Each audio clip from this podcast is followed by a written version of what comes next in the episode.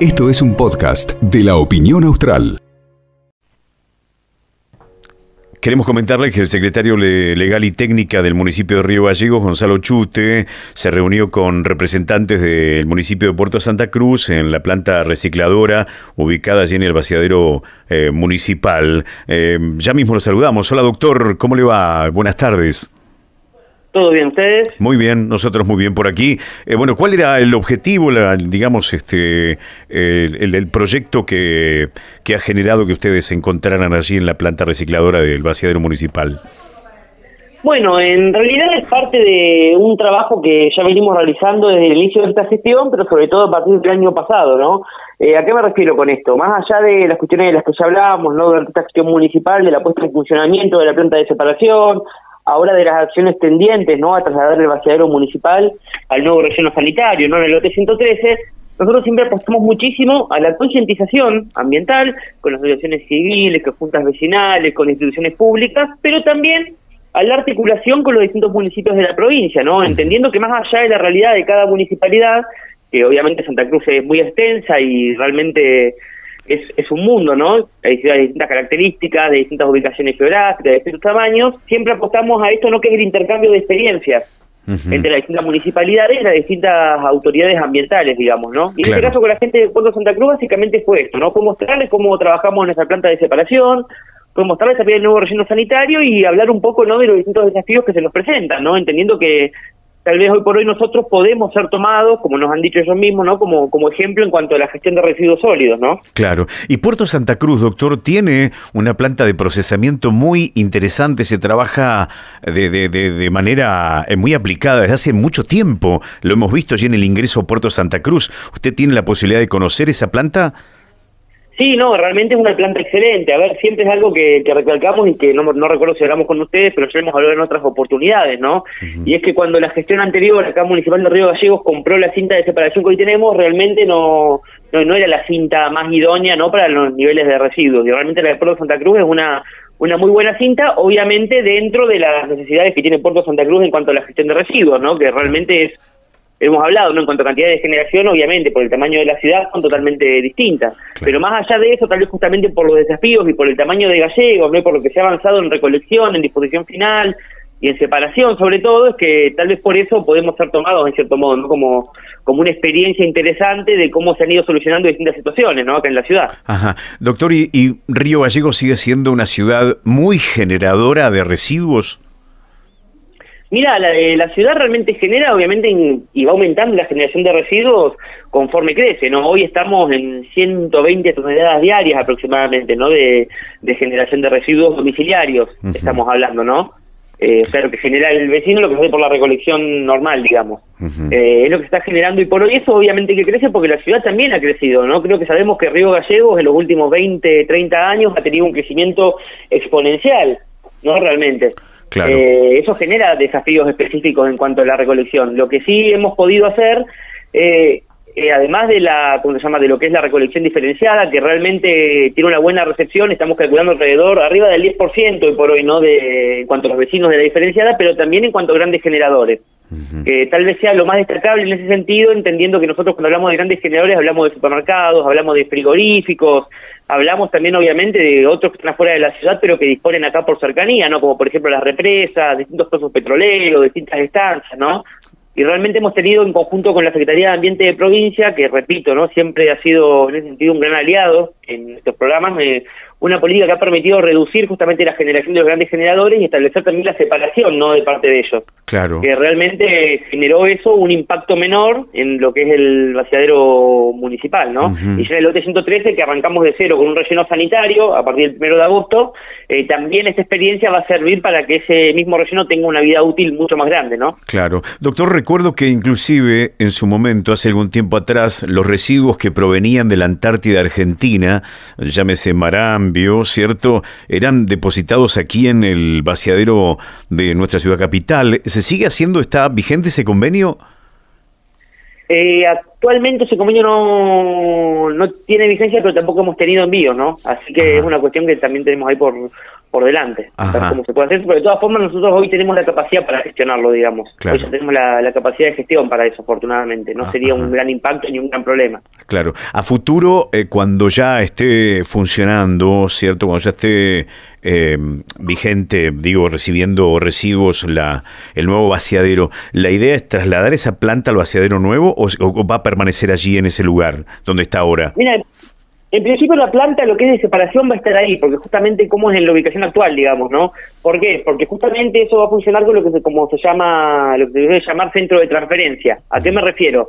Obviamente va a cambiar la forma de disponer de parte de los camiones de recolección, ¿no? Ya no van a pasar más, digamos, a la zona de descarga directamente, sino que el 100% va a ser bajado al lado de la planta de separación. Ajá. La planta que está haciendo una inversión, la empresa Nueva Santa Cruz, ahora para comprar más máquinas, para comprar nuevas tolvas y para justamente proceder al enfardado de los residuos que no puedan ser separados, o sea, del rechazo, se van a procesar ahí y en seis o siete viajes por día, que es lo que se estima, van a ser trasladados directamente al lote 113, Ajá, bien. el nuevo vaciadero. Eso es lo que conviene, bueno, es como se gestiona en realidad en todas las ciudades, ¿no? Porque además por la distancia del lote 113 no podemos mandar los camiones municipales hasta allá, ¿no? Es una distancia de más de 25 kilómetros, sería realmente una complicación operativa. Así que se separan los residuos de la planta de separación, donde está ubicada actualmente, y de ahí son trasladados por camiones ya a cargo de la empresa, digamos. Ajá. Doctor, ¿cómo se hace con la chatarra? ¿Se está compactando? ¿Tienen compactadora?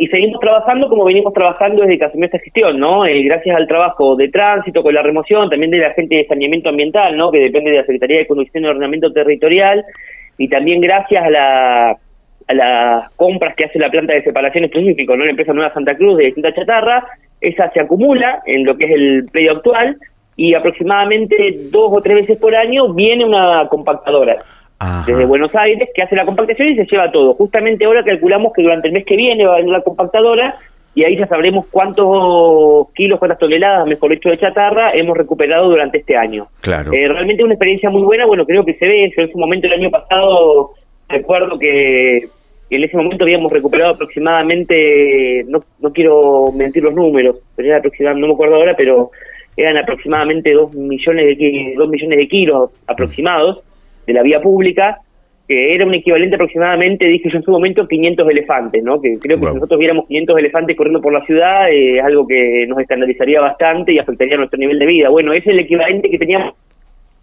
por la ciudad y que la municipalidad retiró de la ciudad fue compactada y fue en este caso retirada, ¿no? Claro. digamos. Claro. Y continuamos en eso y ya se ha juntado más durante este año y calculamos que el mes que viene estará viniendo la compactadora para retirar del vaciadero la chatarra que se acumuló por ahora. Ajá. Eh, la última, doctor, ¿y cómo hacen con, con em, los aceites del ámbito automotor? ¿Qué proceso tiene? Eh, los aceites en realidad están abarcados por una ley provincial, ¿no? Digamos que es específica de residuos. Nosotros, sin embargo, de eso estamos pensando en hacer como municipalidad un sistema especial de gestión de aceites, ¿no? De ese tipo de residuos, en realidad. Lo estamos trabajando con el área técnica, con la Dirección de Gestión Ambiental y próximamente esperemos poder tener novedades, ¿no? Obviamente ahora nuestro primer eh, nuestro primer desafío, digamos, es la mudanza del vaciadero a partir del primero de agosto, ¿no? De lo, que es la gran generación, digamos, de la ciudad de residuos. Y una vez que tengamos eso, sí podemos ir avanzando en otras cuestiones que algo estamos trabajando con respecto a lo que es aceites y ese tipo de residuos.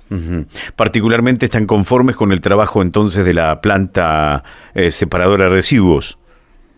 Sí, realmente estamos muy conformes con el trabajo que se viene haciendo, obviamente haciendo la salvedad que mencioné antes, ¿no? que la cinta cayó y que fue la que llega la gestión anterior, no es la ideal para la gestión de residuos de gallegos, pero también al mismo tiempo estamos trabajando con otros actores del sector privado, en este caso, para poder proceder a la adquisición de una cinta que permita procesar el 100% de los residuos de la ciudad de Río Gallegos, ¿no? que se generan todos los días, ya para tener, entendiendo también que una mejor separación en la planta va a generar todavía un menor impacto en el nuevo sitio de disposición final, ¿no? La basura que se recupera es menos basura que termina en la celda, en este caso, ¿no? Claro. Así que estamos apostando a eso y esperemos también tener novedades durante esta gestión, porque es algo que se viene trabajando desde el principio del año pasado y que estamos muy cerca de concretarlo, también gracias a la ayuda de la Secretaría de Ambiente de la provincia. Ajá. No quiero dejar de preguntarle, doctor, eh, usted es abogado, si en algún momento han evaluado modificar eh, algún tipo de normativa que permita caerle con lo más duro a aquellos que se encargan de generar minis basurales y arrojan basura por doquier en cualquier lado, inclusive aún en los barrios donde no viven? Mira, justamente esa es una cuestión que creo que, es para destacar, porque lo de las multas que ya existen, no están previstas en el código de falta de esas multas ya hace muchos años, eh, justamente fue durante esta gestión que la Dirección de Saneamiento Ambiental, que depende de construcción, debe, ser, obviamente no tengo el dato porque eso va para el juzgado de faltas directo, ¿no? Que se le abran las actas los inspectores de saneamiento y los mandan para allá. Pero en este plan de erradicación de mini basurales, creo que debe ser la gestión que más multas aplicó en ese sentido. Ajá. ¿Y cuánto, es, cuánto es una multa para alguien que tira basura en cualquier lado, doctor? ¿Cuánto sale? ¿Cuánto paga? espera que por acá lo tengo porque... Sí, sí, sí, lo espero, lo espero. Que bancame dos, dos segunditos. Lo espero, lo espero, lo espero. Estaba, ¿Cómo no? Para tener una idea, digo... No, más vale. La gente está escuchando la radio ahora, quiere saber y... Sí, correcto. Justo tenía un archivo abierto eso, ¿no? Ajá. Claro, pero principalmente también me parece como para que... Eh, veo que a veces, eh, a veces no, casi siempre, el órgano más débil que tiene el ser humano es el bolsillo. Y a veces que la única forma que aprendan a veces es labrándole una, a una, una infracción eh, realmente que sea ejemplificadora, por decirlo de alguna manera. Eh, ya te digo, ¿eh? eh está, está, bien, doctor, está bien, doctor, está bien. Le agradezco, le agradezco por, por la sí, aproximadamente, bueno, eh, aproximadamente puede ser justamente en 96 mil pesos estoy por hoy. Obviamente quien sea agarrado en este momento. Después eso obviamente tiene una escala que va que va aumentando, ¿no? Claro, está bien. Eh, desde ya. Eh, pero esta gestión ha sido, creo, la que más aplicó en ese sentido esta, esta ordenanza, porque se han hecho muchísimas actas eh, desde el área de saneamiento ambiental, en este caso. No, no de mi competencia, no que la Secretaría Legal y Técnica, pero sí desde el área de saneamiento. Y creo que hemos visto el trabajo de erradicación de minibasurales en toda la ciudad. Seguro, seguro. Doctor, es legal la fotomultas en Río Gallego, ¿cierto? Las fotomultas en realidad no las tenemos previstas en el código de faltas por ahora. Lo que es fotomulta en sí no todavía no está clara la figura. Ah, pero le ha llegado a la gente, le ha llegado a la gente por este estar estacionado en ah, doble por fila. Las de tránsito, las de tránsito en particular, sí, en sí, caso, sí, sí, sí, sí, correcto. Claro, sí, en este caso, claro, las de tránsito en particular, que son las hechas por los vehículos estos de la Agencia Nacional de, ¿cómo se digo? La Agencia Nacional de Seguridad Vial, claro, exactamente, ese tipo de multas sí. Ajá. Exactamente, yo pensé que te referías con las cámaras del centro de monitoreo. Y claro, claro, claro. Sí, claro, de hecho hace bastantes años que se vienen labrando en ese sentido. Ajá, ah, bien. No serían fotomultas específicamente, ¿no? Cuando hablamos de fotomultas hablamos de otro tipo de sistema en realidad. Claro, que claro. convenio con la Agencia Nacional de Seguridad Vial. Claro, perfecto. Específicamente sí, esa sí, esa uh desde ya. Ajá. Bueno, doctor, le agradezco muchísimo porque inclusive le he hecho algunas preguntas que no tenían que ver con la charla, pero bueno, aprovechando su amabilidad. No, no hay ningún problema. Que ande bien, doctor. Nos vemos. Adiós, adiós. El doctor Gonzalo Chute es el secretario de Legal y Técnica del municipio de, Río Gallegos. Eh, se han reunido con eh, funcionarios de otras localidades, como por ejemplo de Puerto Santa Cruz, de 28 de noviembre, de Río Turbio. La idea es también colaborar en la capacitación respecto del proceso de la basura, ¿cierto? Un tema tan importante. Detalle no menor, detalle no menor. 96 mil pesos sale la multa. 96 mil pesos sale la multa para aquel desaprensivo que se le ocurra tirar un colchón, un lavarropa, una... Esto fue un podcast de la opinión austral.